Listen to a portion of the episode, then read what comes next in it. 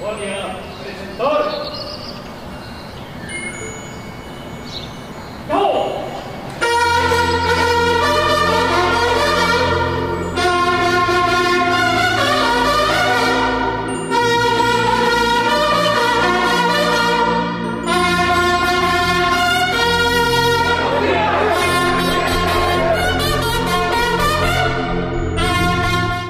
día de hoy vamos a informar, como eh, se acordó, sobre la construcción del aeropuerto Felipe Ángeles. Esto se deriva de una denuncia que hizo el periódico Universal, así este, a la ligera, este, por eh, coraje, porque son opositores al gobierno que represento, a partir de que pues ya no tienen las canonjías, los privilegios que se les daban anteriormente, sobre todo el dinero del presupuesto público que se les eh, canalizaba para publicidad y otro tipo de eh, prebendas. Entonces son opositores, eh, siempre van a ser respetados, no hay censura, se va a garantizar la libertad de expresión, no se va a perseguir a nadie, no lo hemos hecho ni se aplicará ninguna política represiva en contra de los medios de información. Pero vamos a ejercer nuestro derecho de réplica y a informar al pueblo para que el gobierno no sea rehén de grupos de intereses creados, que eran los que antes mandaban y eran los que eh, protegían a los que robaban, porque lo que imperaba era la corrupción. Y para poder llevar a cabo el atraco, el saqueo, los robos al presupuesto, se necesitaba contar con la complicidad de los medios de información, que se dedicaban a obedecer y a callar como vasallos. Por eso no se denunciaba nada, el tema de la corrupción en México no se abordaba en los medios de información. Es hasta ahora que nosotros nos hemos propuesto como parte fundamental de la cuarta transformación desterrar la corrupción de nuestro país. Y esto ha significado acabar con privilegios y con estas relaciones de complicidad que existían. Por eso constantemente los ataques en los medios de información, casi en todos, y en especial en los medios de información convencionales, los periódicos, la radio, la televisión, con honrosas excepciones, pero por lo general eh, están muy molestos porque recibían mucho dinero de los gobiernos del periodo neoliberal y ahora ya no es así, ya esto es distinto y por eso quedamos en aclarar lo del el aeropuerto de Santa Lucía, Felipe Ángeles, no solo para aclarar esta denuncia, sino porque nos importa mucho que la gente que todo el pueblo sepa que se trata de una gran obra que tiene tres elementos que la distinguen. Primero, la calidad de la obra. Es de las mejores obras de este tipo que se está realizando en el mundo. Segundo, el tiempo de construcción. Y tercero, el costo, porque no hay corrupción. Estamos hablando de un ahorro de la obra de 225 mil millones de pesos. Pero como se le agregan los 100 mil que se tuvieron que destinar al pago de los contratos que se habían contraído con las empresas por el nuevo aeropuerto de Texcoco o el proyecto de Texcoco, de todas maneras,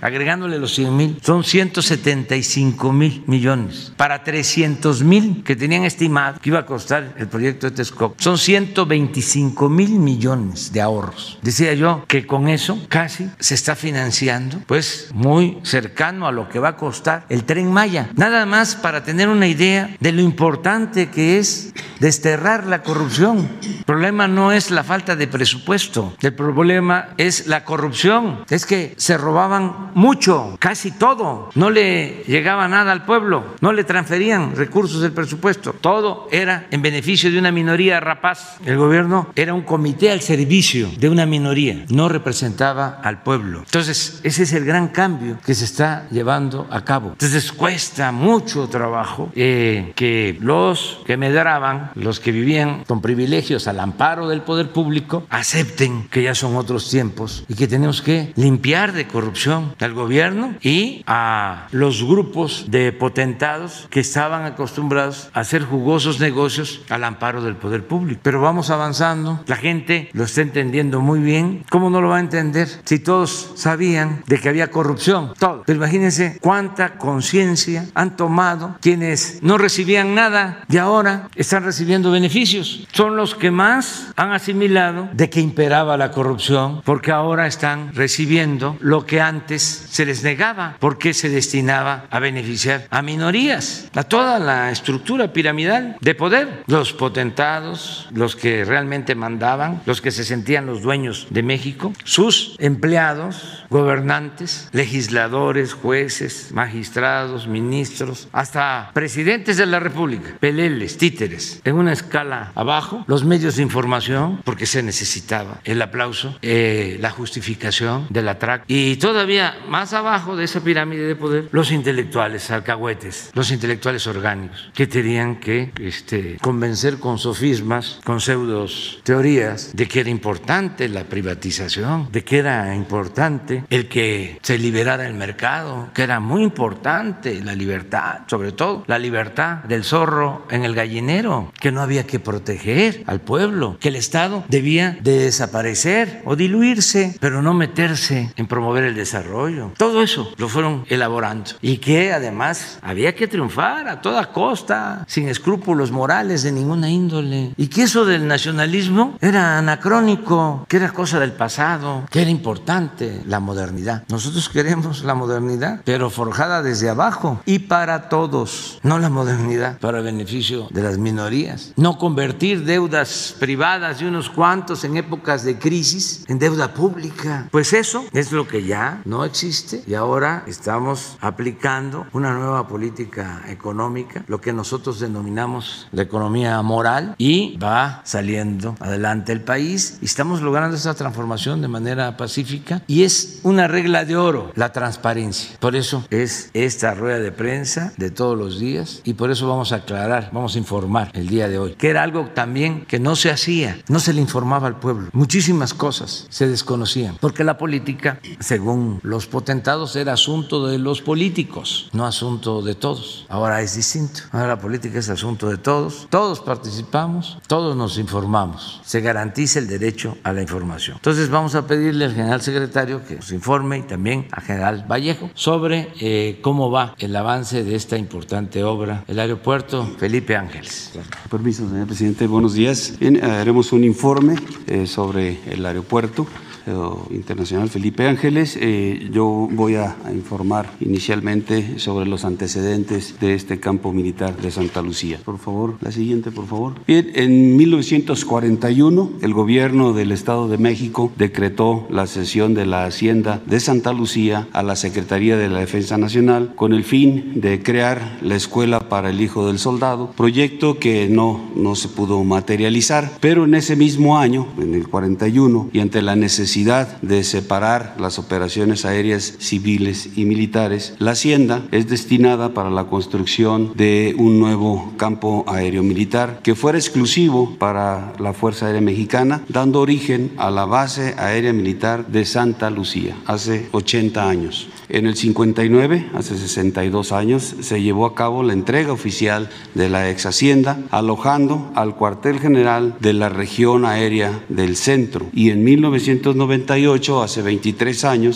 eh, pasa su revista de entrada en ese campo militar, el cuartel general de la 37 eh, zona militar, alojando diversas unidades operativas, administrativas, logísticas, planteles militares, un hospital eh, militar y unidades habitacionales militares que eran utilizadas por todo el personal que laboraba en ese campo militar. La base aérea militar número uno realizaba sus operaciones aéreas alineadas con el Aeropuerto Internacional de la Ciudad de México, es decir, las, las pistas de ambos eh, instalaciones tienen la misma orientación, lo que permitía realizar operaciones sin tener interferencia una de la otra. De haberse construido el nuevo Aeropuerto Internacional de la Ciudad de México, en Texcoco, las operaciones aéreas de nuestra base interferirían en el despegue, aterrizaje y patrones de espera. Únicamente eh, se estaría darían posibilidad de realizar operaciones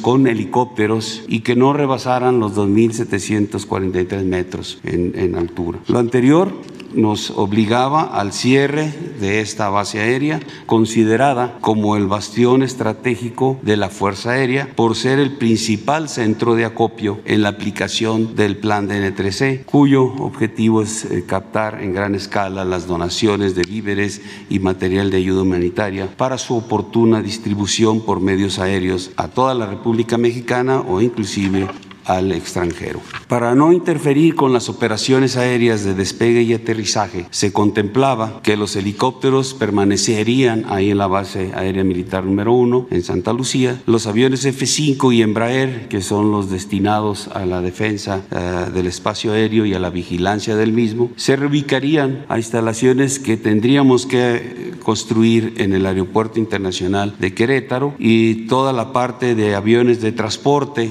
es decir, los aviones Hércules, los CASA, los Boeing, que transportan tanto personal como carga, pues tendrían que operar desde nuestra base aérea militar número 5 en Zapopan, Jalisco, por tener las condiciones de la pista y de instalaciones para eh, poder desarrollar eh, los hangares que se requerían para esas aeronaves.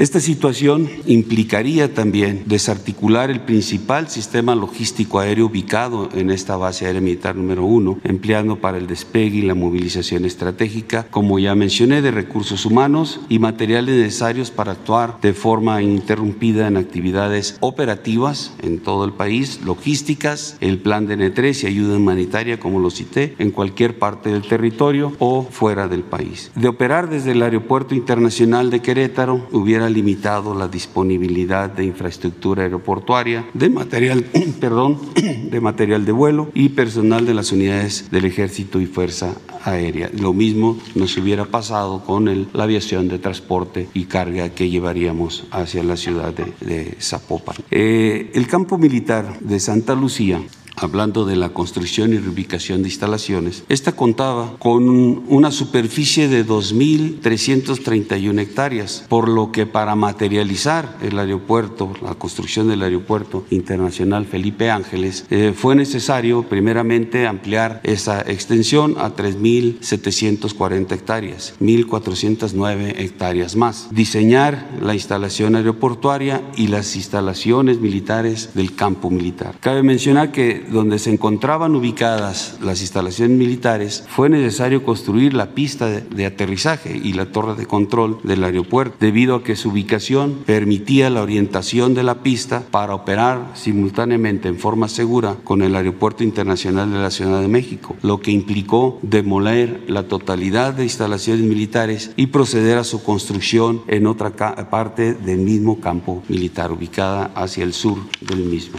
¿Cuál es la importancia del, eh, estratégica de la base en la actualidad? Esta base ya construida, inaugurada por el señor presidente el día de la Fuerza Aérea, el día de febrero pasado. Esta, esta importancia radica en los siguientes aspectos. Está ubicada en el corazón estratégico del país, concentrando diversas unidades aéreas como son de transporte estratégico, de defensa aérea, helicópteros, vigilancia aérea, entre otros, prestando apoyo a diversas secretarías de Estado y organismos organismos descentralizados, tales como vigilancia de ductos y otras misiones que cumple personal del Ejército y Fuerza Aérea. Alberga planteles militares donde se adiestra personal militar de forma realista, aprovechando las instalaciones en el más eh, nivel eh, superior que tenemos en especialización dentro de la Fuerza Aérea. Ahí se encuentra una, un plantel que prepara a nuestro personal eh, para poder atender el mantenimiento de todos nuestros aviones. Es el principal principal centro nacional de acopio en la aplicación del plan DN3, cuyo objeto es captar en gran escala las donaciones de víveres.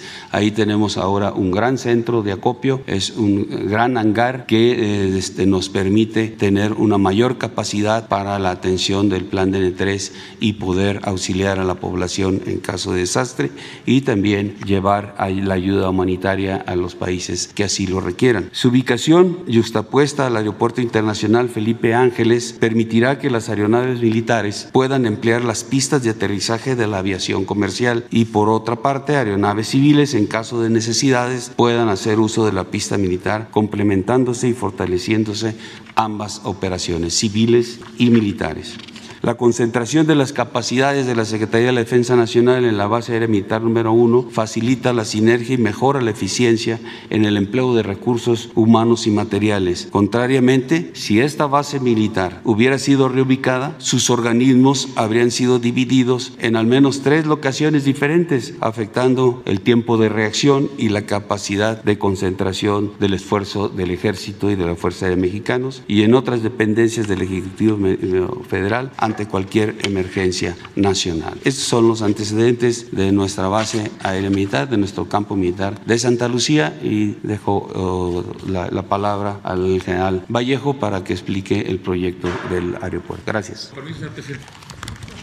Buenos días a todos. El Aeropuerto Internacional Felipe Ángeles es un conjunto aeronáutico en construcción con capacidad de desarrollo para todos los ámbitos de negocio. Está, está siendo materializado conjuntamente con una red de transporte multimodal que garantiza la conectividad y la movilidad eficiente y segura y con una gran capacidad de crecimiento para un horizonte de 50 años o más el Aeropuerto Internacional Felipe Ángeles va a ser un aeropuerto de clase mundial. Así se ha proyectado y así se está construyendo, que va a otorgar a la industria aérea una nueva plataforma con lo mejor del equipamiento y tecnologías para atender el creciente mercado doméstico e internacional de pasajeros y carga entre México y de México con el mundo.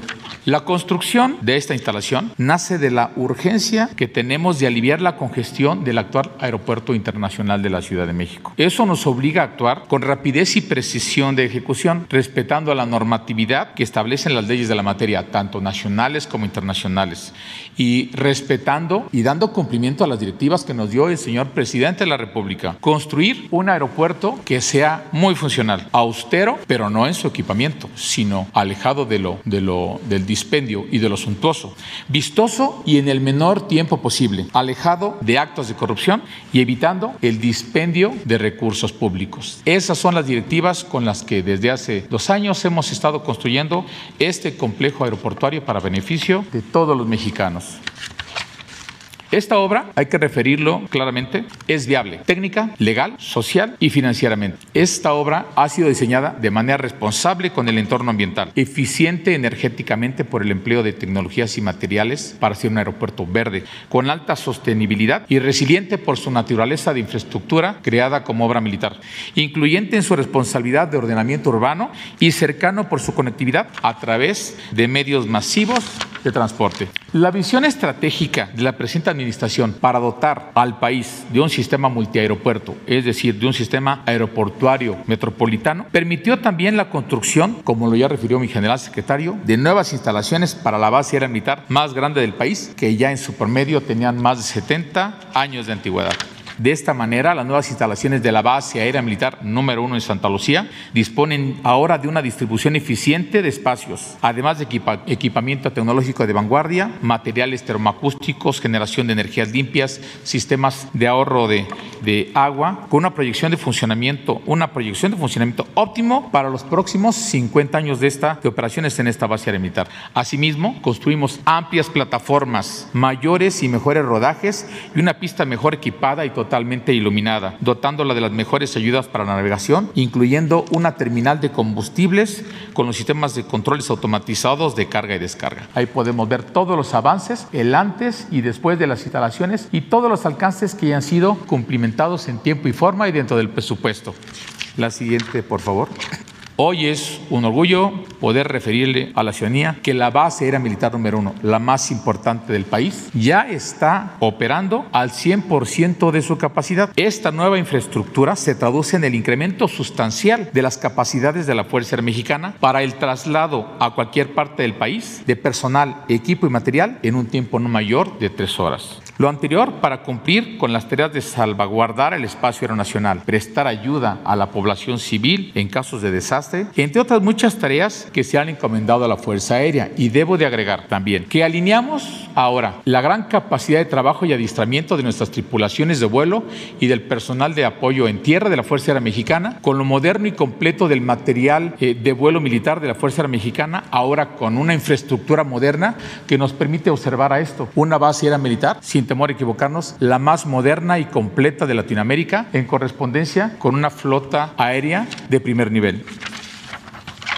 De tal manera, hemos entregado ya las instalaciones de la nueva ciudad militar y nos referimos de haber sustituido eh, las antiguas instalaciones para el ejército mexicano de la 37 zona militar jurisdiccionada en Santa Lucía por un nuevo complejo militar. También haber inclusive sustituido el antiguo eh, hospital militar reducido en capacidades por uno más moderno, con más especialidades y más capacidad de camas, construido con tecnología COVID, post-COVID para atender a nuestros pacientes, no solamente a la familia militar, sino a toda persona que se acerque a, recibir servicio médico. También hemos construido los nuevos centros comerciales, escalamos un antiguo edificio para alojamiento de tripulaciones de paso por un nuevo y moderno hotel del Ejército Fuerza Mexicano que estará en apoyo también del Aeropuerto Internacional e inclusive material rodante del sistema de ferrocarril militar fue restaurado, recuperado y convertido en un centro histórico-cultural del ferrocarril.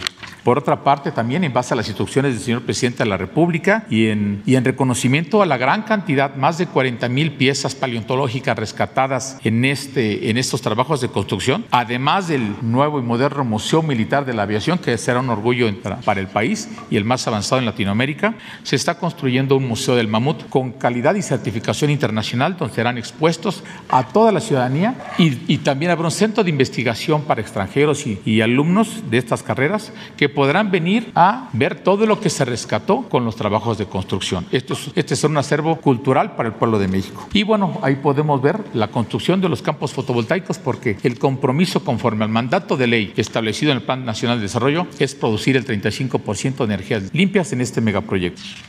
La siguiente, por favor. Hemos tenido más de 200, 246 visitas oficiales de diversos actores de la sociedad. En todas ellas, los comentarios han sido muy positivos. Hemos tenido representantes de la Organización Internacional de Aviación Civil, de la Asociación Internacional de Transporte Aéreo, del, Consejo Internacional de Aeropuertos, de las cámaras de aviación. Y los comentarios, como este que pueden observar, por referir solo uno, del ACI, que es el, que es el equivalente de la IATA, que es para las aerolíneas, ACI es el equivalente para los aeropuertos y es la única agrupación que agrupa a 2.000 aeropuertos en el mundo. Y estas son sus referencias, tanto del eh, director general mundial como el de Latinoamérica.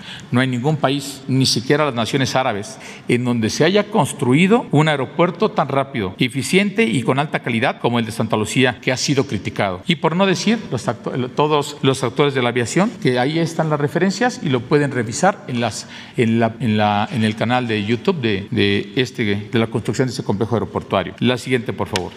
Es más, vamos a poner un video de, la, de, algunas, de algunos comentarios, un video muy breve, por favor. Muy contentos de, de estar aquí, eh, primero Dios, en el 2021, cuando inicia operaciones en el aeropuerto, como lo hemos pronunciado en el pasado.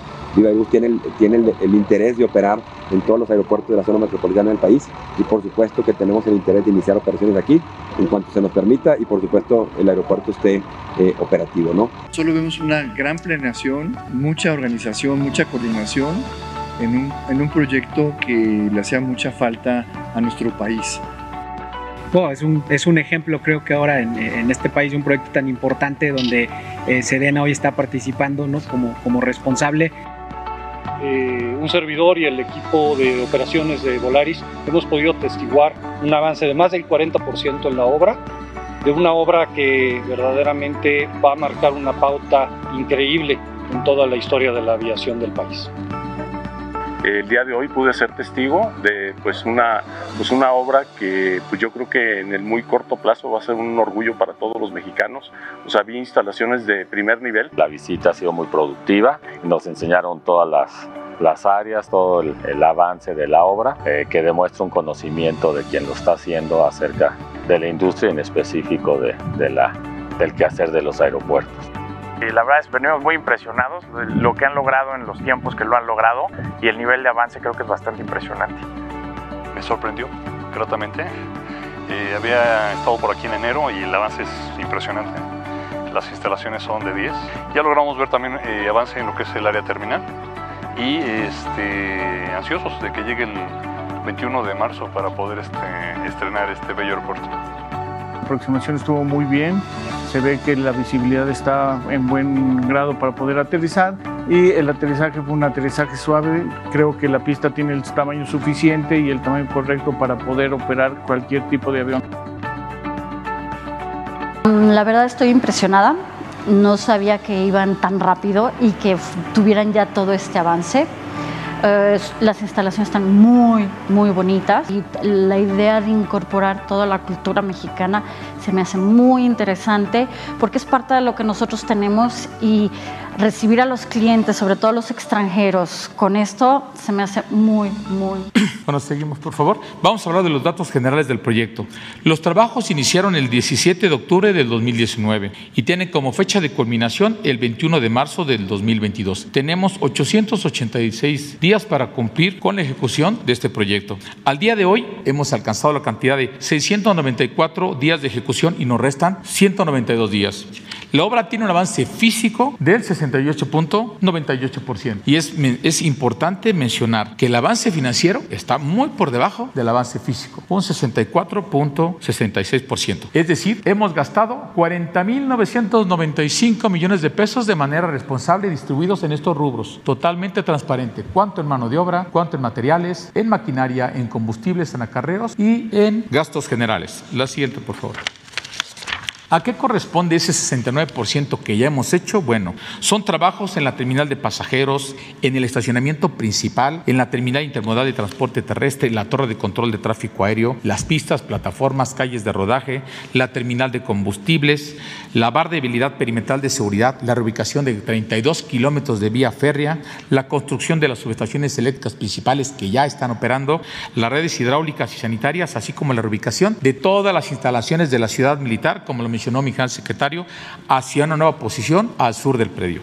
¿Qué nos falta por ese 31% restante? Bueno, estamos en proceso de construcción de la terminal de carga internacional y la terminal de carga doméstica, el hotel principal, la base principal de mantenimiento, el MRO, la aviación ejecutiva o aviación general, que se le conoce como el FBO, la terminal comercial de helicópteros, porque tenemos una muy moderna terminal comercial de, helicópteros, un centro de convenciones, centros comerciales, estacionamientos, instalaciones para el servicio postal mexicano, centros de respaldo de comunicaciones, acueductos demás instalaciones de servicio de apoyo al aeropuerto que iniciaron una vez que la ciudad, que las instalaciones del ejército se movieron hacia el sur, hacia sus nuevas instalaciones. Es importante hablar de la situación presupuestal. El presupuesto del proyecto de inversión del Aeropuerto Internacional Felipe Ángeles considerado en el análisis costo-beneficio, se ingresó a la Secretaría de Hacienda y Crédito Público el 19 de diciembre de 2019 con un importe de 79.305 millones de pesos. Sin embargo, en febrero de este año, por requerimientos presupuestales y conforme la directiva presidencial,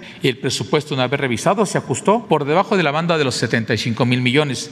Quedó en 74.535 millones de pesos sin modificar los alcances del proyecto, los cuales inclusive han sido superados, y con un periodo de ejecución de dos años cinco meses. Sin embargo, recientemente en medios de comunicación se publicó que la obra se había incrementado en su gasto y el presupuesto ya rondaba más de 84 mil millones de pesos. Pues bien, es cierto que en la página oficial de la Secretaría de Hacienda y Crédito Público, en el portal del sistema de cartera de proyectos de inversión, el monto original del proyecto de inversión se ha incrementado dos veces basado en la indexación realizada automáticamente por dicha dependencia para proyectos plurianuales, por lo que el monto reflejado en la página de dicha institución ha variado en base a la inflación de manera automática hasta alcanzar los 8. Cada año va siendo escalado, porque así lo hacen ellos para sus proyectos, a 84.956 millones de pesos.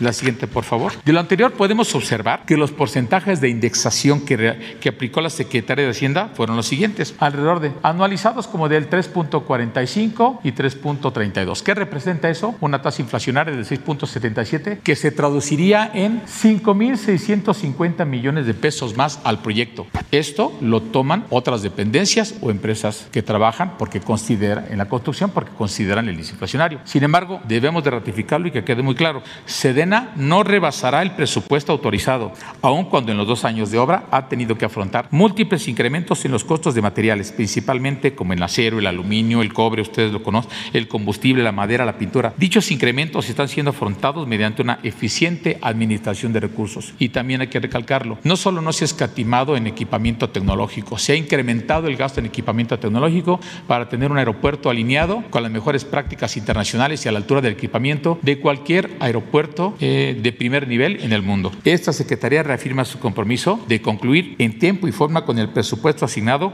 de 74.535 millones, porque como lo han visto ustedes, a estas alturas del avance de obra vamos por debajo del nivel de gasto estimado. Ahora, hablando del diseño y construcción de la IFA, las instalaciones obedecen a un plan maestro que ha sido autorizado por la Agencia Federal de Aviación Civil. Ha sido elaborado en conjunto con expertos nacionales y extranjeros y va a permitir el crecimiento modular y escalable de todos los componentes, tanto en el lado aire como en el lado tierra, de manera funcional en un horizonte de 50 años o más. Y esto es importante mencionarlo, utilizando de manera eficiente el suelo estratégico que fue preservado para tal fin, adquirido como una reserva territorial. Se adquirieron ya más de 1.409 hectáreas. Ello permitirá escalar el aeropuerto a 85 millones de pasajeros anuales, más de 3 millones de toneladas también movidas anualmente.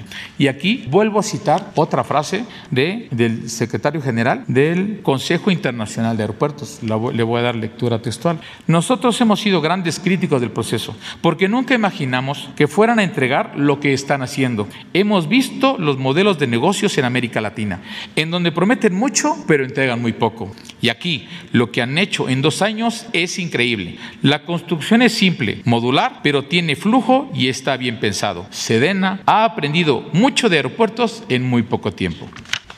Ahora vamos a hablar de empleos. Durante el transcurso de este tiempo de ejecución de obra hemos generado 116.015 empleos directos, empleos que figuran en nuestras nóminas, que fueron salarios que fueron cubiertos por nosotros, de los cuales actualmente hay cerca de 30.000 activos es importante mencionar cómo están, cómo están, este, cómo está desglosado este concepto de, salarios. Hemos pagado vía nómina directo al trabajador 8.076 millones de pesos. Hemos enterado a la Secretaría de Hacienda y Crédito Público por concepto de impuestos sobre la renta 1.213 millones de pesos. Hemos pagado cuotas obreras patronales al Seguro Social y al sistema de, de admisión para el retiro por 1.070 millones de pesos. Y hemos también cubierto cuotas obreras patronales al Infonavit por 686 millones de pesos. Esto es importante tenerlo como referencia. Ahora, la siguiente, por favor. ¿Cómo está la relación mano de, mano de obra con gasto ejercido? El costo promedio de mano de obra en un proyecto de construcción fluctúa del presupuesto total un 25 a un 35%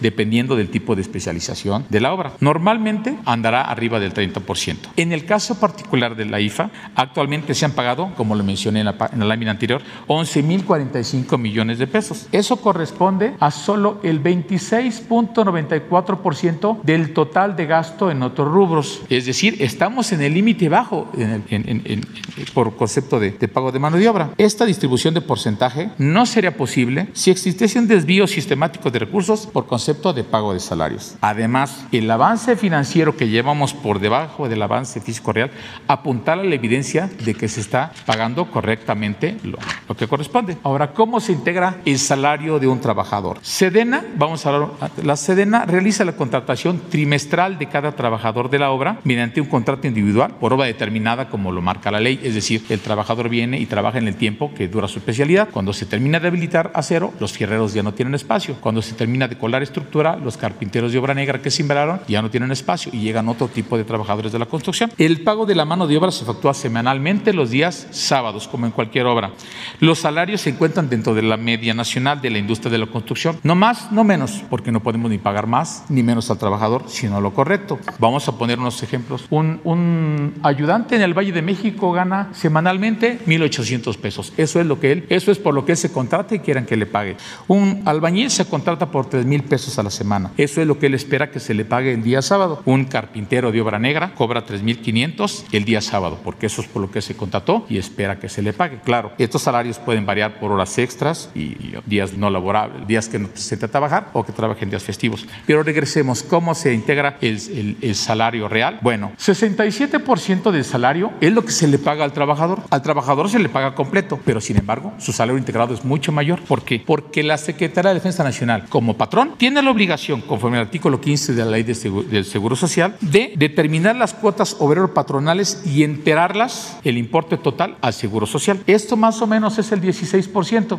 Por otra parte, también, conforme al artículo 96 de la Ley de Impuestos sobre la Renta, la Sedena también debe retener y enterar a la Secretaría de Sindicato y de Crédito Público el impuesto sobre la renta mensual de los trabajadores. Si sumamos ambos conceptos, a lo que gana el trabajador, la Secretaría debe de aportar un 33% más, que es lo que se deposita, se entera al Seguro Social y a la Secretaría de Hacienda. De esta manera, al trabajador se le paga en efectivo lo que él, con lo que él se contrató, pero a él en nómina se le paga más porque se entera a la federación. De esta manera, bajo este esquema de trabajo, que este, este es utilizado por todas las instituciones del gobierno que realizan obras por administración directa como nosotros, es decir, que nosotros somos responsables de construir y contratamos a la gente para asegurar el cumplimiento de la normatividad en materia laboral.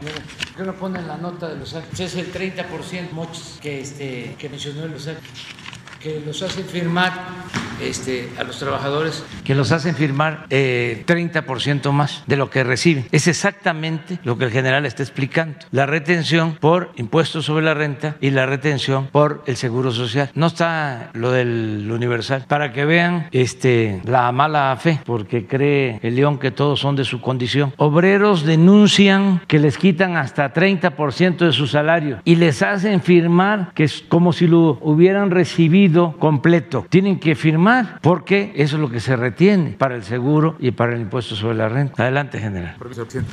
Hablemos de los comprobantes de nómina. Efectivamente, los archivos que se generan en la obra derivado del pago de nómina tienen una, una validez legal y en ellos cada trabajador puede verificar el pago efectuado, mismos que deben ser declarados obligatoriamente ante el SAT, como lo mencionamos anteriormente, para que sean certificados. Ese proceso que se llama timbrado de nómina.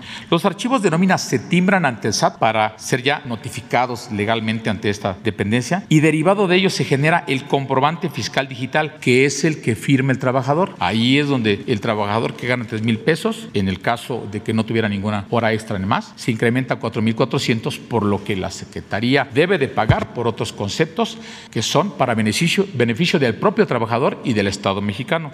De esta manera, no es congruente decir que el trabajador firma sin ver y que aparte se le incrementa la nómina 30%. 30%. Es una dicotomía si no sabe lo que cobra, pues cómo va a decir que le subió 30%.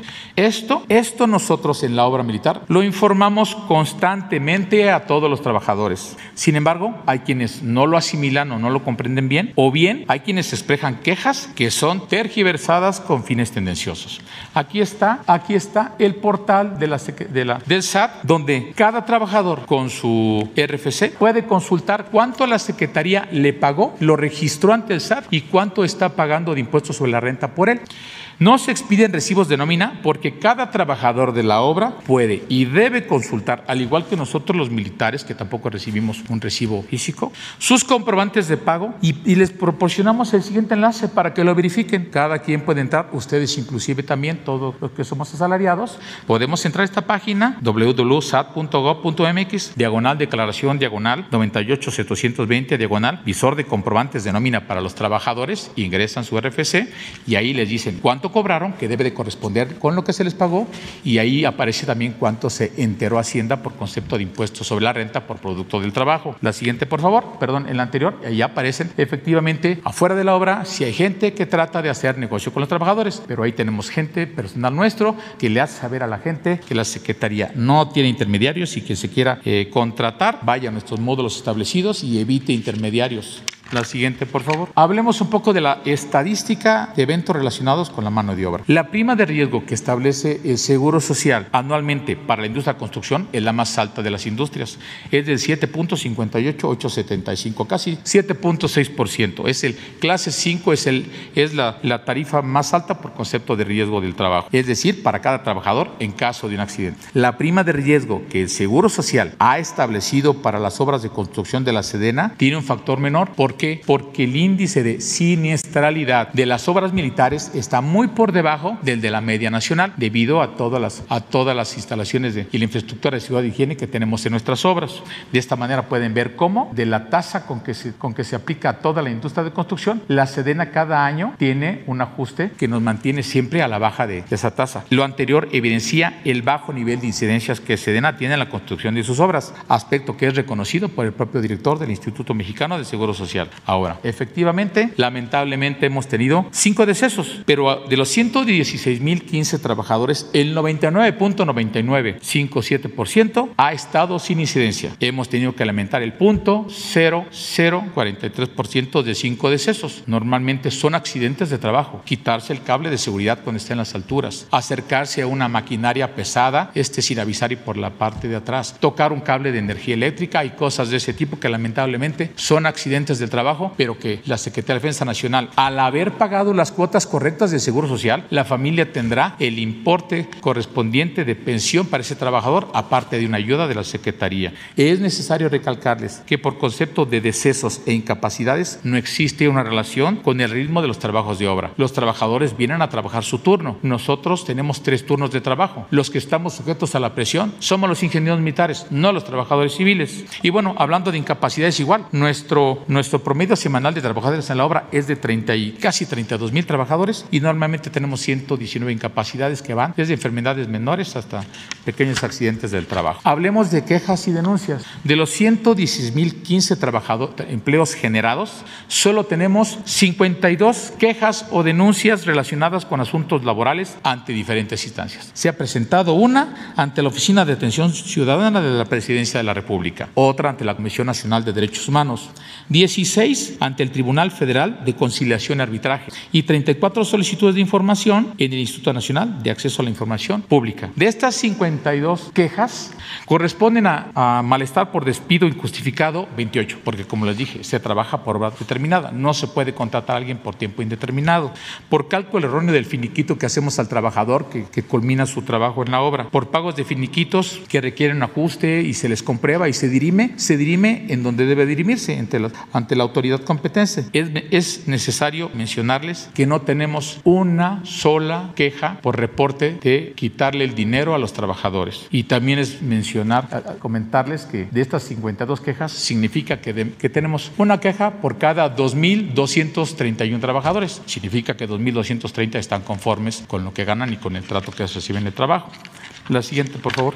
Sedena es una dependencia que tiene una gran experiencia en el manejo de recursos humanos, tanto militares como civiles. Además de la gran fuerza laboral que constituyen los efectivos del Ejército y Fuerza Aérea mexicanos, existe un gran número de civiles contratados bajo, bajo la misma normatividad laboral, como son en hospitales militares, en viveros forestales, en centros comerciales, en obras militares, en operación de, de conducción de vehículos de combustible, entre otros muchos. Conforme a la normatividad en materia laboral y seguridad social, en la Secretaría de la Defensa Nacional y en particular en la construcción del Aeropuerto Internacional Felipe Ángeles, sabemos que el factor más importante de cualquier organización, porque así nos lo enseñaron nuestros superiores en nuestras escuelas, es el capital humano al cual le debemos de prestar la mayor de las atenciones. Somos los primeros en velar por el pago justo y a tiempo de los salarios de los trabajadores, porque estamos conscientes de que es el principal sustento de sus familias. Reconocemos el esfuerzo con que los trabajadores vienen en la mañana, trabajan horas extras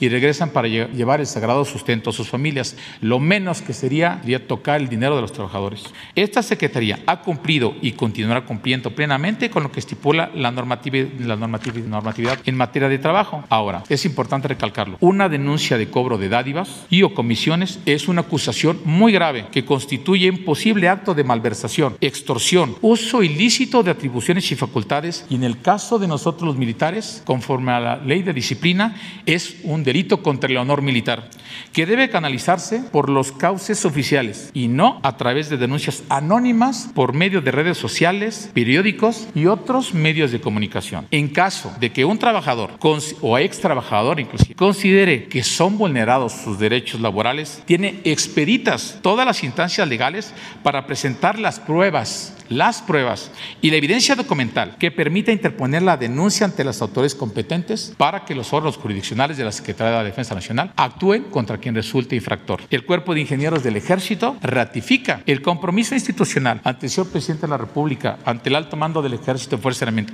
y ante el pueblo de México de actuar de manera transparente, alejado de cualquier acto de corrupción, en la construcción de esta infraestructura estratégica en beneficio del pueblo de México es, necesario también recalcarles, hablando del aeropuerto, que por lo que se refiere a los trabajos de construcción de la IFA, esta instalación será construida y terminada en tiempo y forma y dentro del presupuesto autorizado, empleando los mejores materiales de primera calidad con un equipamiento completo en ayudas a la navegación, sistemas, equipos de torre de control y tecnologías de información para una eficiente y segura operación aérea y una mejor experiencia para el pasajero, habiéndose adquirido equipos como los que están dotados los mejores aeropuertos del mundo. La construcción ha sido acompañada por la autoridad civil en materia de aviación, mediante un proceso de precertificación de cada componente que se edifica. Y actualmente se están certificando y documentando todas las instalaciones aeroportuarias para sentarse en la publicación de información aeronáutica en el PIA, que es un documento a nivel mundial para que las aerolíneas tengan conocimiento de la infraestructura aeroportuaria de la IFA para realizar operaciones en el mismo. La entrada en operación del Aeropuerto Internacional Felipe Ángeles es una realidad palpable y sus instalaciones serán entregadas a una empresa oportunamente a la empresa AIFA SA de CB para su operación comercial. ¿Es cuánto? Sobre el tema. ¿El tema? luego la compañera y luego el compañero. Baja su. Buenos días, señor presidente. Buenos días, generales. Diego Elías Cedillo de Tabasco hoy, Campeche hoy, Quintana Roo y Diario Basta en la Ciudad de México del Grupo Cantón. Señor presidente, aprovechando la coyuntura que presentaron ahorita sobre el Aeropuerto Internacional Felipe Ángeles, eh, ¿qué diría aprovechando la presencia del titular del aeropuerto con respecto a todas estas denuncias o todo este Vox Populi que existe sobre la no, las condiciones no óptimas para el aterrizaje de las aeronaves y también del posicionamiento de distintas aerolíneas a nivel internacional que consideran que el aeropuerto no sería viable para el, tráfico aéreo de la zona. Gracias. Eh, bueno, en relación a su primer pregunta, en relación al posicionamiento de, las aerolíneas, ¿no? O de que el aeropuerto no va a funcionar. O tenemos la instrucción del alto mando del ejército Fuerzas Mexicanos de que seamos largos de miras, no nos dejemos llevar por la crítica. Tenemos una misión que cumplir y es hacer un aeropuerto con certificación internacional. Al final de cuentas, el aeropuerto hará certificado por la autoridad nacional que a su vez eh, presenta la información ante la OASI, la Organización Internacional de Aviación Civil, o la propia OASI puede venir con una empresa certificadora y verificar que el aeropuerto reúne las características tanto en el componente del espacio aéreo como en las operaciones en la propia en el propio plan maestro en la superficie. Nosotros sabemos que el aeropuerto se está construyendo con lo mejor de la tecnología, con un plan maestro funcional y que ha sido precertificado. El aeropuerto funcionará correctamente. Por eso mencionamos que legalmente, financieramente, ambientalmente y técnicamente el aeropuerto sí es operable. Si no, no estaríamos en esta gran empresa. Por otra parte, en relación con, la, con los comentarios de las aerolíneas, ustedes han podido observar los comentarios que han dicho las aerolíneas, todas, todas ellas, tanto nacionales como extranjeras, que están de acuerdo con la calidad del aeropuerto, con las características, con las dimensiones de las pistas, con el equipamiento de la torre de control. Efectivamente, tiene razón. Una cosa es estar de acuerdo con la instalación y otra es que su modelo de negocios opere en el aeropuerto. Para ello, la empresa creada recientemente, eh, Aeropuerto Internacional Felipe Ángeles, Social de Capital Variable, está próxima, una vez que recibió eh, la documentación que le permite eh, operar como operador aéreo, de presentar el plan tarifario y de incentivos este, económicos para que las aerolíneas puedan operar en el aeropuerto Felipe Ángeles. Por lo pronto, ellas han visitado el complejo y yo tengo conocimiento porque las he entrevistado a todas de su interés, de su interés de operar, porque una aerolínea que quiera ser de clase mundial solo puede serlo a través de un aeropuerto con características de clase mundial, no hay de otra manera y lo tienen en el radar. ¿Qué pasa? Bueno, necesitan esa segunda parte de conocer el plan tarifario y todo este esquema de, este, de prestaciones o beneficios que se les pueden dar para iniciar operaciones en él. Aspecto que es de la competencia de la empresa recientemente creada y que no y que está muy próximo a a las aerolíneas. De esta manera, las aerolíneas que vean que su modelo de negocios se acopla a las instalaciones podrán operar en un aeropuerto moderno, funcional, con bajos costos y sobre todo con capacidad de crecimiento de 50 años o más, siendo el único aeropuerto que tendría estas características en el Valle de México. No sé si eso conteste su pregunta. Gracias. Presidente, ahora si me lo permiten un segundo término, aprovechando también lo que usted comentó del aeropuerto de Texcoco y ahorita el nuevo aeropuerto en Santa Lucía, recientemente Grupo Cantón tuvo acceso al complejo cultural de Los Pinos con el arquitecto Mero Fernández por salvoconducto de la secretaria Alejandra Frausto. El arquitecto me comentó este reconversión que están haciendo de Los Pinos, como de lo que implicaba de esta de toda esta corrupción que existía, por emplear un término noble, de esta corrupción que existía en Los Pinos, se está cambiando a un modelo cultural para atraer a toda la ciudadanía y que salgan con una experiencia bonita, por así decirlo, de esta coyuntura de visitar Los Pinos. En esta misma visita, presidente, en la calzada de los presidentes, me comentaba el arquitecto Homero que hay una, eh, una piedra donde se supone iba a estar la estatua del presidente que ocuparía el cargo en 2018, en este caso la suya. En consecuencia, presidente, aprovechando también la premisa del sensible fallecimiento de don Enrique González Pedrero, un tabasqueño, eh, me gustaría preguntarle, ¿qué considera usted de este complejo cultural de Los Pinos? ¿Qué opinión le da que la imagen que tenía Lázaro Cárdenas de, que, de, no, de no vivir en un castillo eh, en Chapultepec por ser demasiado suntuoso, de que no puede haber gobierno rico con pueblo pobre? ¿Qué pensaría de esta estatua que va a quedar vacía en Los Pinos gracias a que usted decidió abrirlo al público y a su vez preguntarle si alguna vez usted visitó este complejo siendo residencia oficial y si tendría pensado visitarlo en el futuro para dar paso a una nueva etapa en el gobierno federal. Gracias, presidente. Bueno, eh, es importante que se dé a conocer el que se está construyendo un gran parque en la Ciudad de México. Estamos eh, hablando del parque recreativo, cultural, artístico más importante del mundo, así, porque se está ampliando con todos los terrenos que eh, eran de la Secretaría de la Defensa, donde estaban las fábricas de armamento de la Secretaría de la Defensa desde la época del presidente Juárez, desde lo que es la ermita de Tatabasco en el pueblo de Santa Fe. Desde allá se va a integrar todo Chapultepec, hasta Los Pinos, y se está trabajando en ese proyecto. Un día de esto se va a exponer aquí para que se conozca en toda su dimensión. Quiero informar porque esto pues no se dice ¿no? en los medios eh, convencionales y se desconocía también los terrenos de la Secretaría de la Defensa, alrededor de 100 hectáreas. ¿Cuántas hectáreas? De Santa Fe. No, lo que entregaron, 120 hectáreas. Se hizo en el sexenio pasado un avalú, estaba estimado en 16 mil millones de pesos. Ya había eh, la idea, ya existía el anteproyecto de venderlo, el terreno, para hacer otro Santa Fe, un gran negocio inmobiliario. Me llegaron a plantear de que iba a ser el mejor terreno del Valle de México por las eh, partes altas, las barrancas, para eh, construir mansiones y instalaciones de gran lujo. Y tomamos la decisión de que ese terreno pasara a formar parte del bosque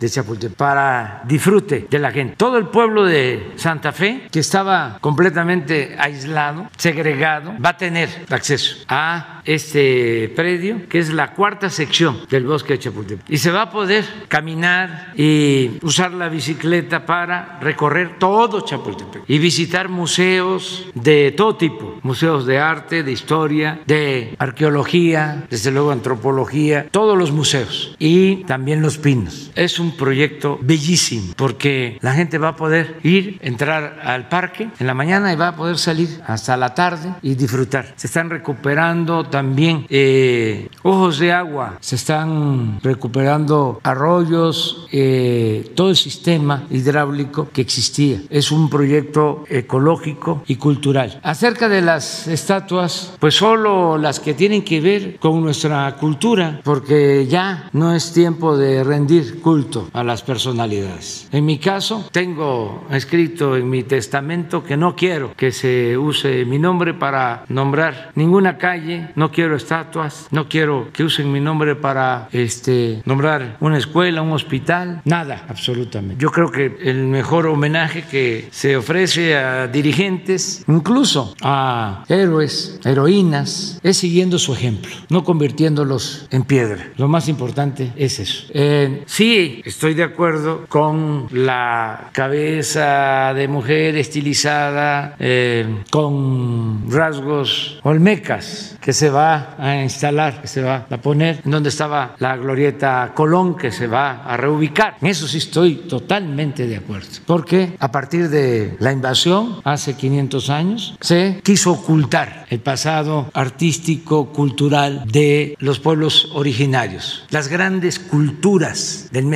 prehispánico. Y eso lo tenemos que exaltar. Por eso ahora se va a inaugurar el día 27 de este mes una exposición, tanto en el Museo de Antropología como en el edificio de la Secretaría de Educación Pública, ya también se les va a informar sobre eso, que se va a llamar La Grandeza de México. Y es para mostrar piezas, códices, la importancia de las grandes civilizaciones que florecieron en México antes de la llegada de los invasores, para que no se piense que la historia de México comenzó hace 500 años. Predominó por mucho tiempo esa idea. Y hablábamos hace unos días de un mural que está en Calakmul, Campeche, en el corazón de la zona maya, una pintura excepcional de hace dos mil años. ¿No tendrás por ahí la foto? Cubierta cuidada por los mismos mayas de otra época, más reciente, de cuando es más reciente, de 600 años después de Cristo. Miren esto. Esto tiene 2000 años. ¿Cuándo llegaron los eh, invasores europeos? Hace 500. Miren el arte. A ver, pero esa es, bueno, regresa, pero esa es bellísima. Y esta obra está cubierta por otras construcciones. ¿sí? Son mascarones, no se aprecia bien, pero es único. Entonces, ¿cómo no voy a estar de acuerdo con que se ponga en Paseo de la Reforma una cabeza estilizada de una mujer olmeca? Así es eh, la cultura madre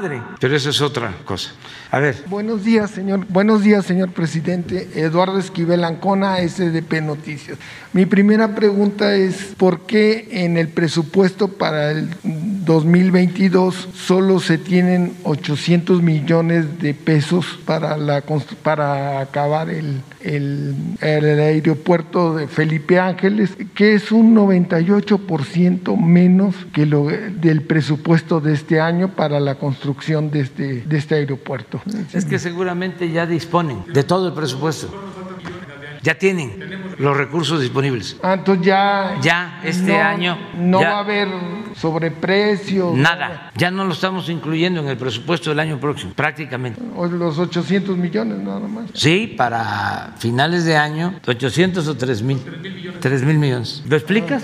Bueno, la primera eh, premisa es que efectivamente no vamos a superar el techo presupuestal del proyecto de 74.500 millones de pesos. Hoy en las cuentas de la Secretaría de Defensa Nacional y de la propia obra tenemos 24 mil millones de pesos disponibles y solamente restan por entregarnos 3 mil millones al finalizar el año. Y con eso estaremos en condiciones de acabar sin un quinto más. Entonces, en, para el año que viene no hay presupuesto. Lo vamos a solicitar este año. Ah, sí, porque estaba... En la cartera de inversión lo está. Sí. De hecho, la cartera de inversión está a tres años y de hecho hay posibilidad inclusive de seguir construyendo cosas el próximo año porque nosotros ya construimos la instrucción que nos dieron toda la infraestructura estratégica del aeropuerto y hoy estamos construyendo más, inclusive los centros comerciales, estacionamientos, los hoteles están siendo construidos dentro del mismo presupuesto. Muchas gracias. A la eh, en otra pregunta sobre el eh, la verdad, si no hay corrupción, el presupuesto rinde. No me voy a cansar de decir que era mucho, mucho, mucho, mucho, mucho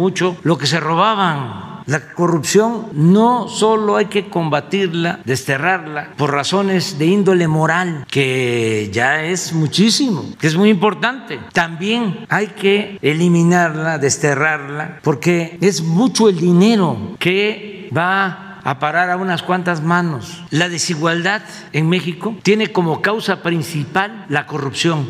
Una ocasión yo hablaba de que cuando estudiamos ciencias sociales nos enseñaban, y esto tiene que ver con el marxismo, de que la acumulación de capital se producía por la explotación del trabajador, porque el burgués explotaba al proletario, se quedaba con la utilidad, con la ganancia, y así se acumulaban las grandes fortunas. En México no necesariamente aplica esa teoría, o no exactamente. Aquí, como dirían los tecnócratas, tuvo mucho que ver la variable corrupción, grandes fortunas hechas al amparo del poder público, grandes fortunas acumuladas por la corrupción.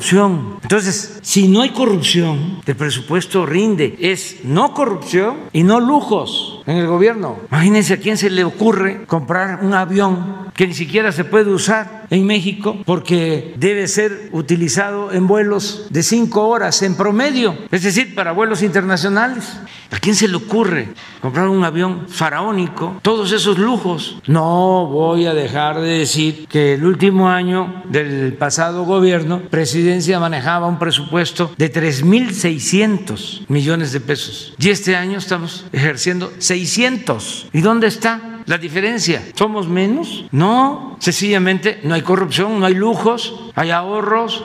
Lo mismo calzo de los sueldos. A mí me da pena, aun cuando estemos pagando lo que reciben los trabajadores de la construcción en promedio, pero me da pena que ganen tan poco con relación a lo que ganamos los altos funcionarios públicos. Y eso que hemos bajado. Pero imagínense cuando se establece la ley de que nadie ganara más que el presidente, los del Poder Judicial, los del INE, los del Tribunal, se ampararon. Ayer estaba yo viendo a ver si no encuentran una nota de proceso. Creo que en el Twitter, Face. Sí, pero el proceso hizo la cuenta, que a mí hasta me da pena después de ver los sueldos de los trabajadores de la construcción. Yo recuerdo que había una consigna, una oposición antes, salario mínimo al presidente para que vea lo que se siente. Pero van a ver ahora. Pues por eso no alcanzaba, se lo repartían todo arriba. Una obra como esta la cobraban tres, cuatro, cinco veces. Ahí está el caso del tren Toluca, Ciudad de México. Estimaron 30 mil millones, va a costar 90 mil, tres veces más. Por eso el aeropuerto de Texcoco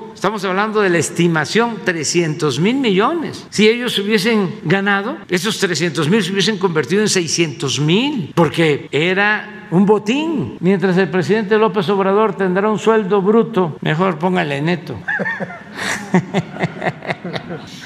de 2 millones 847 mil pesos en el año de 2020. 22. De 22, perdón. Lorenzo Córdoba del INE se va a rayar 4 millones 300 mil pesos. Y Reyes Rodríguez, del Tribunal del Poder Judicial, es del Poder Electoral, del Tribunal Electoral, 5 millones 500 mil. O sea que casi el doble. El presidente del tribunal. Pero todos ellos se ampararon entonces, no alcanzaba el presupuesto. ¿Cómo iba a alcanzar? ¿Y qué tenían que hacer? Aumentar impuestos, endeudar al país para seguir derrochando, porque era mucha la corrupción. Entonces, ahora alcanza el presupuesto. Tengo otra pregunta, este, ¿qué ha pasado con la construcción del tren que conectaría el, aeropuerto Felipe Ángeles con el aeropuerto Benito Juárez? ¿Sigue ese proyecto? ¿Se va? ¿Puedes hablar en general de la conectividad del aeropuerto? ¿De cómo se puede llegar? Bueno, lo, lo, lo, primero que le voy a comentar es que no existe un tren del aeropuerto internacional. No existe el No, no existe un tren. Lo que hay es un sistema de, de vialidades interconectadas bajo una coordinación metropolitana. Hablemos del aeropuerto internacional Felipe Ángeles. Va a tener tres autopistas, tres autopistas para conectarlo con la ciudad y con los otros aeropuertos del sistema. La actual autopista México-Pachuca, que se está ampliando, se está duplicando su capacidad de 4 a 8 carriles y un pequeño tramo de conexión de 2.5 kilómetros que conecta la autopista México-Pachuca con la entrada a la base, que va a ser la entrada para la carga aérea. También está en remodelación y, y ahí mismo este trabajo está a cargo de la Secretaría de Comunicaciones y Transportes. El acceso al aeropuerto, que originalmente es un puentecito de dos carriles, se convierte en un gran distribuidor de tres niveles con una longitud de desarrollo de un kilómetro para meter flujos a la ciudad militar, flujos a la terminal de carga. Por el otro lado del, del complejo aeroportuario está la habilidad de acceso de pasajeros. Esta es una habilidad de 6 kilómetros de, que son de nuestra responsabilidad, que están dentro de la instalación del predio Santa Lucía para conectar desde el circuito exterior mexiquense a la altura de la caseta de Tultepec por una autopista, una carretera de cuatro carriles hasta la terminal de pasajeros. Y todavía hay un proyecto más. Perdón, en el caso de esta, de esta conexión, el Estado de México se está haciendo cargo a través de un desdoblamiento de su concesión con la empresa que opera el circuito mexiquense de construir un distribuidor que conecte todas las llegadas y salidas del aeropuerto con Ciudad de México, con el aeropuerto de la Ciudad de México, con la salida a Querétaro y con el Estado de México. Por otra parte, además de, estas dos de, estos dos accesos autopistas al complejo, hay una en diagonal que le llaman una autopista libre por el municipio de Tonanitla, que nace en la confluencia del circuito exterior mexiquense con la autopista México-Pachuca y que lleva en diagonal por un camino muy corto a través de zonas eh, sembradeos y zonas ejidales directamente hasta la terminal de pasajeros. Esa será sin costo alguno, está a cargo también de la Secretaría de Comunicaciones y Transportes y los tres proyectos están en construcción con fechas de terminación al 31 de marzo. Sí, ah, acá lo tenemos, ¿no? Tenemos lo que le mencioné, eh, la ampliación de la México-Pachuca con esta interconexión para llegar al campo militar o, a la, o al predio del aeropuerto. Aquí primordialmente llega carga y la gente que vive en la ciudad militar. Por el otro lado, por acá, en esta conexión, esta número 8 la estamos construyendo nosotros. Imagínense, es una autopista de seis carriles de concreto con dos carriles para el tren de pasajeros y dos carriles para el tren de carga. Ese está bajo nuestra responsabilidad. Son en realidad 8 kilómetros desde el punto de conexión del circuito exterior mexiquense hasta la terminal de pasajeros. Bueno, aquí le corresponde al Estado de México hacer el, el gran distribuidor que permita que fluyan todos los pasajeros que vienen de la zona poniente de la ciudad, que es donde está la mayor, la mayor cantidad de viajeros eh, aeronáuticos. El Estado de México hace el distribuidor y nosotros conectamos. Aquí la Secretaría de Comunicaciones y Transportes, como lo mencioné, la México Pachuca la amplía y la conecta con otro distribuidor. Y aparece una tercera autopista, esta que está en diagonal, que nace en la confluencia de la conexión del circuito exterior mexiquense, ahí por, por el, el, Caracol, con la autopista México Pachuca. Ahí la gente puede irse por esa autopista y llegar en diagonal al aeropuerto sin pagar casetas. Pero tiene un segundo fin también, que conecta el tráfico de pasajeros del aeropuerto de la Ciudad de México que viene por la Peñón Texcoco y, fluye por esta, por esta autopista para estar en menos de una hora. Por eso los pasajeros que tengan un vuelo de conexión entre los aeropuertos requerirán como mínimo dos horas. ¿Y por qué dos horas? Porque si tenemos dos aeropuertos, entonces las operaciones aéreas serán más precisas y los aterrizajes más exactos que en un aeropuerto saturado. Ahora tenemos tres autopistas, tres autopistas para llegar al aeropuerto y las tres están en construcción. También tenemos el tren suburbano. El tren suburbano parte de la estación Buenavista en una infraestructura que ya está construida hasta, hasta Lechería, que está aquí. Y en Lechería, de Lechería al aeropuerto son 23 kilómetros. La Secretaría de Defensa Nacional, con su presupuesto y dentro y ampliando sus alcances sin rebasar el techo presupuestal, ya está construyendo 8 kilómetros de vía, exactamente desde el punto de conexión donde están nuestras instalaciones por todo este corredor. Inclusive nos deprimimos 10 metros y entramos en el gran estacionamiento donde está la estación de ferrocarril a menos 10 metros para que el pasajero baje con su maleta y en 100 metros esté en los mostradores de documentación. Nosotros estamos construyendo la estación de ferrocarril suburbano con tres andenes y una vía doble electrificada deprimida de 8 kilómetros, avanzando con los trabajos que le corresponden coordinar a la Secretaría de Comunicaciones los otros 13 kilómetros que ya están en el proyecto ejecutivo y en la liberación de derechos de vía y en la agilización del presupuesto para hacer los trabajos. Por instrucciones del señor presidente de la República, ellos tienen como plazo conectar al aeropuerto en el primer trimestre del 2023 conectar desde Buenavista por tren hasta, hasta, la, hasta la propia estación y construir cuatro estaciones más que le van a dar mucho alivio a todas las poblaciones del oriente para que no tengan que entrar por el flujo carretero de la México-Pachuca. Ahora, ¿y entonces cómo llegan los trabajadores? El gobierno del Estado de México está previendo ampliar dos líneas de mexibuses. La línea 1 de mexibuses que va a venir, vienen desde Indios Verdes, pasan por Tecámac o por Ojo de Agua, y uno entra por la primera vialidad que les comenté, por la autopista México-Pachuca, entra al, aeropuerto y la otra va a entrar por el camino a Tonanitla. Son dos líneas, la línea 1 y la línea 4. Inclusive tengo conocimiento de que el gobierno del Estado de México ya compró los vehículos articulados de este sistema este, para, para esta fase del proyecto y nosotros vamos a construir las estaciones del Mexibus al interior del complejo aeroportuario. De esta manera tenemos tres autopistas, dos sistemas semimasivos de transporte y en el 2023 un sistema masivo de transporte.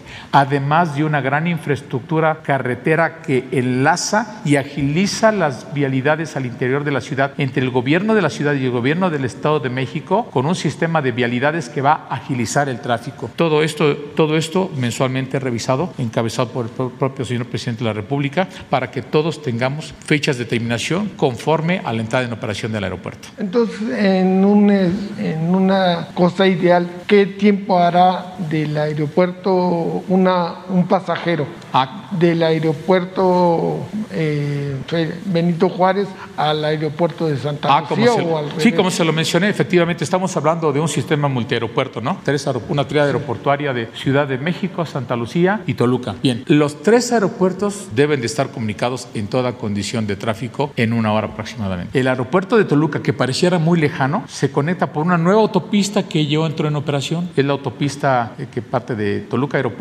a Naucalpan. Y por el circuito exterior mexiquense se llega al aeropuerto en una hora. Igualmente, o viceversa, igualmente del aeropuerto de la Ciudad de México a la IFA por el circuito exterior mexiquense, previos trabajos de conexión del aeropuerto con vialidades que conecten al circuito exterior mexiquense por la parte de atrás, por la autopista Peñón Coco, se conectan con esta nueva vialidad. ¿Qué características tienen ambas vialidades? Son autopistas más de cuatro carriles, sin semáforo y, y sin obstrucciones, para permitir que entre este aeropuerto y Ciudad de- y AIFA se conecten en una hora. De AIFA a Toluca a una hora. Y bueno, de Toluca al Ciudad de México, sí posiblemente sea un poco más, pero se están agilizando las vialidades al, al interior de la ciudad. Pero garantiza, garantiza eso. Y tres aeropuertos garantizan que ya no haya retardos como en un solo aeropuerto para que alguien planee mejor sus vuelos, llegue más a tiempo y tenga los tiempos de traslados para tomar sus conexiones. Muchas gracias. A la orden. a la orden.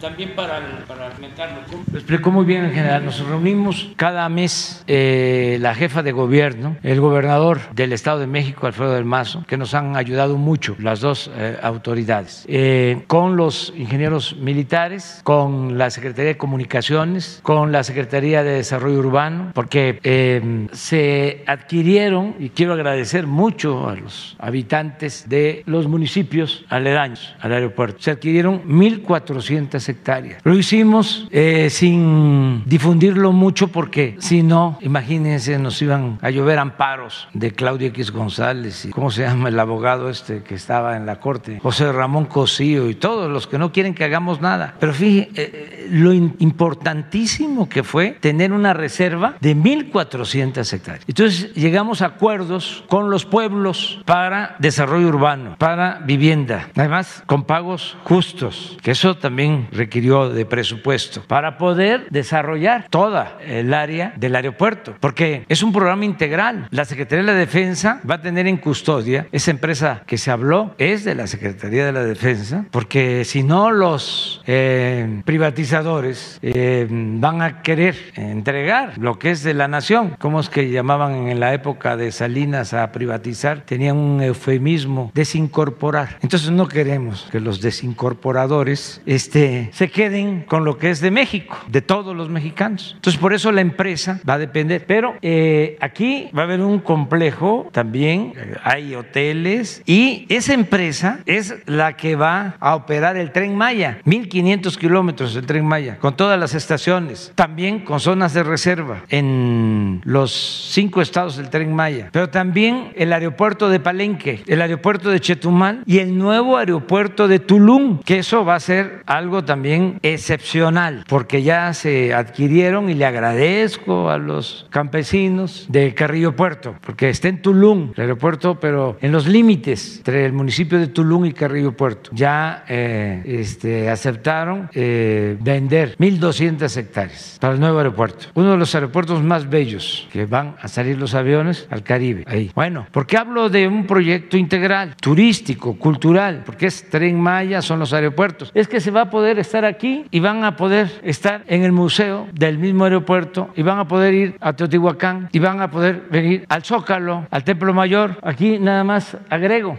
estos 13 kilómetros ya los estamos haciendo de tren a Buenavista. Se van a hacer 45 minutos. Se van a hacer cuando mucho una hora de aquí al aeropuerto. Entonces, ya sea que lleguen por Cancún, turistas, que no vayan solo a la playa, al mar, sino que quieran mar, sol, pero también cultura, la grandeza de México, visitar todas las eh, zonas arqueológicas del mundo maya y también la zona mexica. Este es un proyecto olmeca Maya Mexica. Entonces, están aquí dos días y de este aeropuerto a Tulum o para en tren recorrer todo lo que es el mundo maya. O llegan por Cancún, por Tulum, están ahí y salen, están en el centro del país, van a Teotihuacán, vienen al Zócalo, al Templo Mayor y de aquí salen. Es un proyecto integral y tiene, está este interconectado y se va a poder llegar. Eh, todo esto a veces no lo informamos porque andan eh, buscando nada más eh, motivos para obstaculizarnos, pero hemos avanzado mucho. Yo me tengo que ir porque vamos a una gira. ¿Tenemos lista? ¿No hay? A ver, la compañera. Y también tú.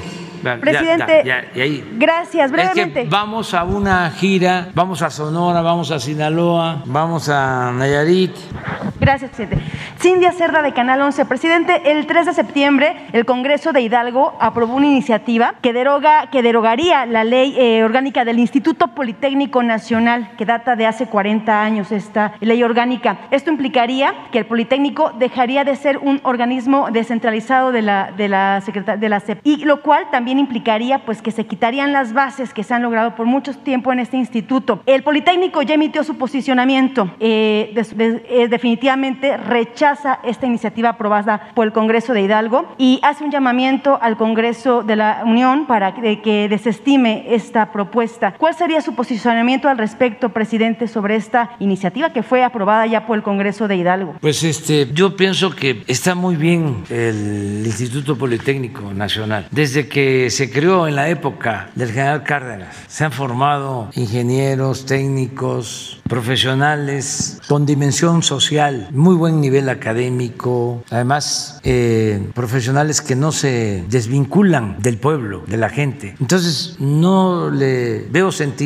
a quitarle la esencia, el espíritu, lo que eh, dio lugar a la creación del Politécnico. No conozco sobre esa iniciativa, pero yo no creo que sea indispensable, ¿no? Eh, un cambio, una reforma, creo que está bien. Politécnico ahora con su director, que es un egresado del Politécnico, su familia también egresada del Politécnico, es de la comunidad politécnica y es un científico de primera y un hombre eh, honesto. Entonces, no eh, creo que sea eh, necesario el que haya una modificación, que haya una reforma. De todas maneras, vamos a ver de qué se trata. A veces, este, pues todo el mundo quiere hacer cambios, pero tienen que ser cambios para mejorar, no para eh, retroceder. ¿no? Ha habido antes varios intentos para que el Politécnico deje de ser un organismo desconcentrado de la SEP, lo que implicaría que pues, se quiten las basificaciones y otros beneficios que se han logrado a lo largo de la historia. Entonces, para usted, el Politécnico debería seguir siendo un organismo desconcentrado de la SEP. Yo pienso que funciona bien, pero este, vamos a, a ver qué opina la maestra Delfina, qué opina el director. El director del Politécnico rechazó esta iniciativa Ah, de bueno, entrada pues, ayer en Yo una- estoy con él, ya, en un- lo apoyo, porque lo considero un profesional, una gente seria, además egresado del Politécnico, un científico de renombre internacional, una gente honesta, entonces lo apoyo. En otro tema, presidente, brevemente sobre ayer la- el diálogo de alto nivel con Estados Unidos, el diálogo económico. Estados Unidos finalmente aceptó su propuesta para desarrollar Centroamérica. ¿Cuánto sería el monto, presidente, para dar trabajo a centroamericanos y así evitar la migración desde las, los orígenes que la, que, la, que la impulsan? Bueno, todavía no tengo yo un informe detallado de los resultados de la reunión. Nada más me informaron de que habían salido muy bien las cosas, que este, había eh, sido un éxito la reunión, pero no tengo más elementos. Vamos a, vamos a informar una vez que regresen este, Marcelo, Tatiana, los comisionados, los representantes de Hacienda, que nos informen sobre este, los avances. Pero yo creo que les fue bien. La vicepresidenta Kamala Harris dijo que habrá inversión en Centroamérica. Sí, sí, y, sí, este, y lo reconocemos, lo agradecemos, porque esa es la mejor manera de enfrentar el fenómeno migratorio. Siempre lo hemos sostenido, atendiendo las causas. La gente no sale de sus pueblos, no abandona a sus familias por gusto, lo hace por necesidad. Y si hay trabajo, si hay bienestar en los pueblos, en las comunidades de origen, la gente prefiere estar con sus familias, con sus culturas y no emigra. Entonces hay que atender eso, que no se ha hecho durante muchísimo tiempo. Diría nunca, nunca. Siempre es lo coercitivo, el detener, pero no ha habido una alianza para el desarrollo, para el progreso con justicia, que eso es lo que tenemos que buscar. Primero eh, con Centroamérica y luego con toda nuestra América, una especie de Unión Europea, pero es unión de nuestra América o de América del Norte, América Central, América del Sur, de toda América. Tenemos que unirnos. Y esto significa no solo crecimiento económico, significa bienestar. La Unión Europea funcionó porque países